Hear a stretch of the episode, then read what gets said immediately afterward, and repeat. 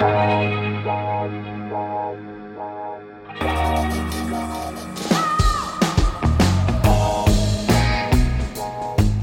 à lire, un podcast de Bernard Poirette. Gretel Moser, Nat Blonde et Robe Rouge a disparu. Elle n'est pas rentrée chez ses parents au village de Maigre.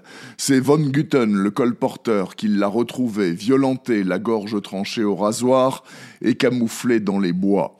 L'homme a des antécédents, attentat à la pudeur sur une fillette de 14 ans.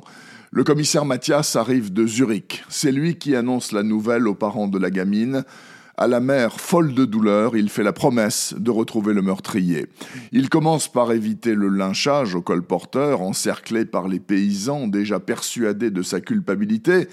Puis il se met à cuisiner celui qui n'est encore que témoin. C'est pas moi qui l'ai fait. C'est tout ce qu'il peut dire. Même si, dans son attirail, bien sûr, il y a des couteaux et des rasoirs, c'est normal. Il vit de leur vente. Ça dure 24 heures comme ça. À la fin, hagard de fatigue, l'homme murmure J'ai tué la gamine. Maintenant, foutez-moi la paix. On le met en cellule. Au matin, il s'est pendu. Justice est faite Certainement pas, car le commissaire Mathias est persuadé que le tueur court toujours, et la mort du colporteur marque pour lui le début d'une obsession qui va bouleverser sa vie. Le dossier Gretel Moser est clos pour tout le monde, sauf pour lui. Il quitte la police et décide de capturer seul l'homme très grand que Gretel avait dessiné avec sa grosse voiture noire et des espèces de hérissons qui sortent de ses poches. Mathias identifie aussi d'autres victimes, plusieurs fillettes, blondes, robes rouges, tuées ces dernières années dans des villages, toujours le long de la même grande route qui traverse les Grisons. Alors l'ancien commissaire tend un piège au meurtrier qui, forcément, circule toujours dans le coin au volant de sa berline.